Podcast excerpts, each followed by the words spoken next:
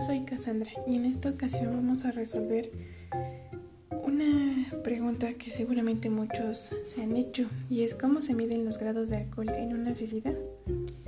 Bueno, un grado corresponde a un mililitro de alcohol por cada 100 mililitros de la bebida, siendo un mililitro de alcohol equivalente a 0.9 gramos de alcohol. Para calcular la cantidad de gramos de alcohol de cualquier bebida se utiliza la siguiente fórmula. Son los es la graduación por los mililitros por punto 97 entre 100. Esto nos va a dar los gramos de alcohol. Los grados Gay-Lussac es la medida de alcohol contenida en volumen. Debido a sus propiedades para disolver otras sustancias químicas, el alcohol etílico es utilizado como materia prima en diversos productos como perfumes, drogas, plásticos y licores.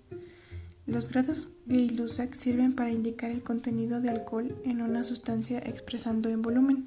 Por ejemplo, en un vino tinto que por lo general marca de 11% a 16% de alcohol, el porcentaje indica cuánto del vino es alcohol. Al multiplicarlo por el contenido de la botella se obtiene la cantidad de mililitros de alcohol etílico contenidos en total. Por ejemplo, una botella de 750 mililitros con 14 grados Gay-Lussac contiene 750 por 14 entre 100 nos da 105 mililitros de alcohol etílico en la botella. La fórmula matemática para calcular el volumen de alcohol en una bebida es volumen total por los grados Gay-Lussac entre 100. Cuando tomamos una copa, la cantidad depende del tipo de copa y bebida pero generalmente va de los 35 a los 70 mililitros.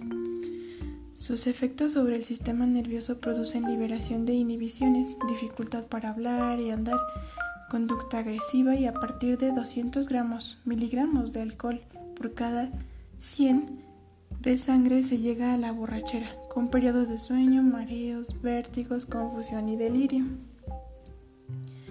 Aquí es muy importante que nosotros sepamos que si se sobrepasan los 350 o 500 miligramos de alcohol, se produce un coma etílico y hasta la muerte por parálisis de los centros respiratorios cerebrales. La concentración de sangre de alcohol en la sangre aumenta rápidamente tras la absorción, alcanzándose en esta los niveles máximos de los 20 de los 20 a los 120 minutos. Entre el 80 y el 95% de alcohol se metaboliza en el hígado y el resto lo hace otros tejidos o es eliminado sin transformar a través del pulmón y de los riñones. Bueno, espero que les haya sido de mucha utilidad y nos vemos luego.